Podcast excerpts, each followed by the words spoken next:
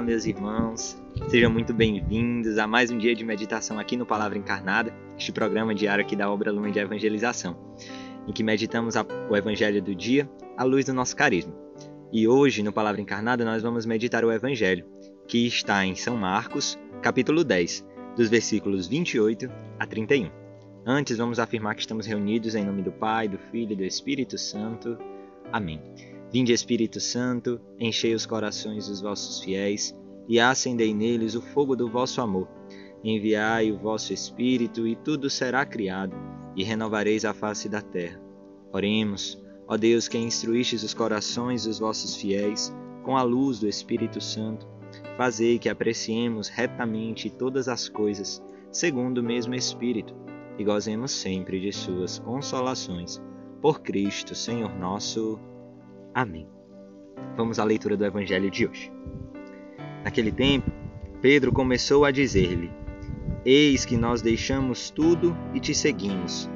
Jesus declarou: Em verdade vos digo que não há quem tenha deixado casa, irmãos, irmãs, mãe, pai, filhos ou terras por minha causa e por causa do Evangelho, que não receba cem vezes mais desde agora, neste tempo, casas, irmãos e irmãs, mãe e filhos, terras com perseguições, e no mundo futuro a vida eterna. Muitos dos primeiros serão últimos, e os últimos serão primeiros. Palavra da salvação, glória a vós, Senhor. Meus irmãos, hoje o Evangelho que nós meditamos aqui no Palavra Encarnada é um Evangelho muito conhecido. O Evangelho dos 100 vezes mais. O Senhor nos chama a essa experiência de segui-lo e neste segmento alcançar, receber aquilo que o Senhor nos proporciona. E hoje, de uma maneira particular, o Evangelho ele inicia com uma pergunta de Pedro.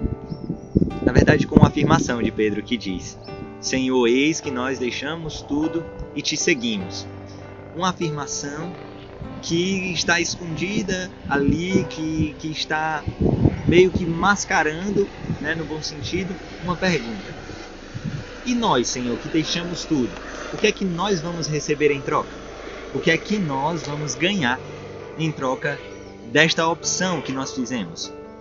É uma pergunta que muitas vezes, quando nós olhamos, parece uma pergunta que não deveria ser feita por Pedro, por um dos discípulos, aqueles que eram chamados a seguir Jesus gratuitamente.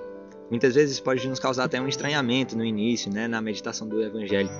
Mas o Senhor ele é muito claro e ele é muito direto.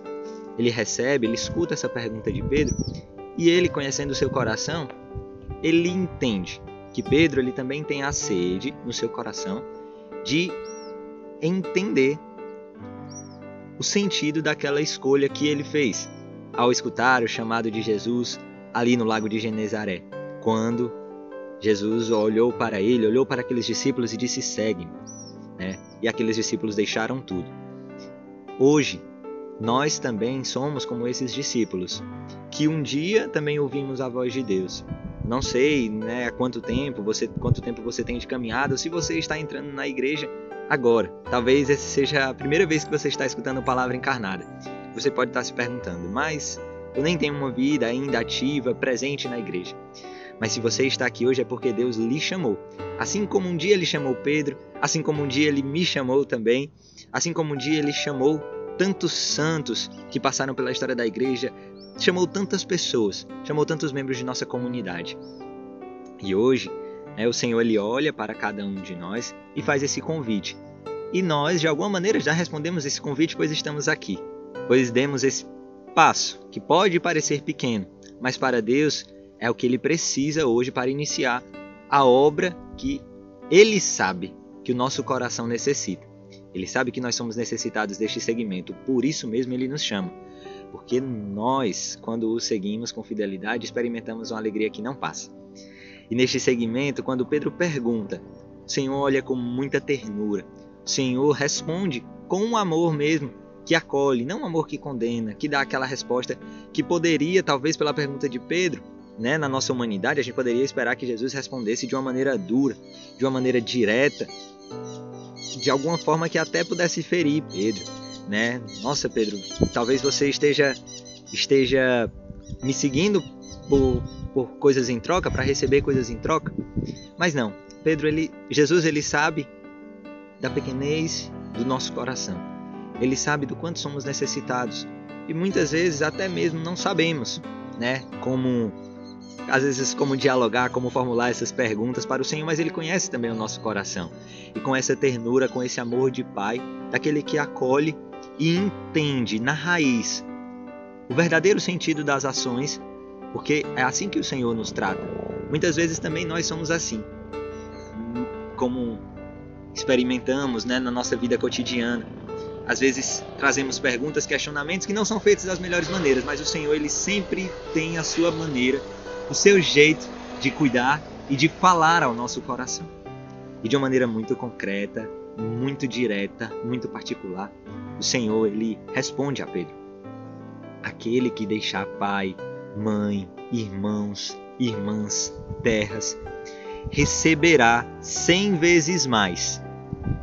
Essa é uma profunda declaração de amor. O Senhor ele ele oferta, ele dá para nós este esta graça. Ele é muito sincero e muito direto. E nos diz que quem for capaz de renunciar a si mesmo, tomar a sua cruz e seguir a Jesus, receberá também esses cem vezes mais, já aqui nesta terra, irmãos, irmãs, pais, mães, terras. Porque ele sabe que aquele que decide abrir mão daquilo que é seu, daquilo que é próprio, para cuidar das coisas de Deus, começa a fazer parte de uma família que abrange não somente laços consanguíneos ou de identidade ou de semelhança, mas uma família que é a família de Deus, a família daqueles que buscam cotidianamente fazer a vontade de Deus. Por isso, quando Jesus é questionado, né? Quem é minha mãe? Quem são meus irmãos? Todo aquele que faz a vontade do meu Pai. Este é minha irmã, minha mãe, meu irmão. Então, quando nós estamos dispostos a renunciar aquilo que Deus nos, nos chama, aquilo que Deus nos pede para fazer a vontade de Deus, começamos a participar desta família de Deus. E aí recebemos este cem vezes mais que o Senhor, com tanta ternura e com tanto amor, ele nos fala no Evangelho de hoje. Mas o Senhor também ele é muito claro. Ele também nos diz: receberá cem vezes mais já nesta terra, com perseguições. O Senhor ele ele é muito direto e não, nós, nós não podemos relativizar aquilo que o Senhor nos diz de maneira tão clara hoje na palavra. Seguir, decidir verdadeiramente permanecer no caminho do Senhor nos leva a experimentar também daquilo que o próprio Jesus experimentou: a perseguição, muitas vezes a dúvida, a difamação e tantas outras experiências que o próprio Cristo, homem, precisou sentir na sua carne. Muitas vezes a dor do abandono, a dor das renúncias, a dor do muitas vezes precisar remar contra a corrente.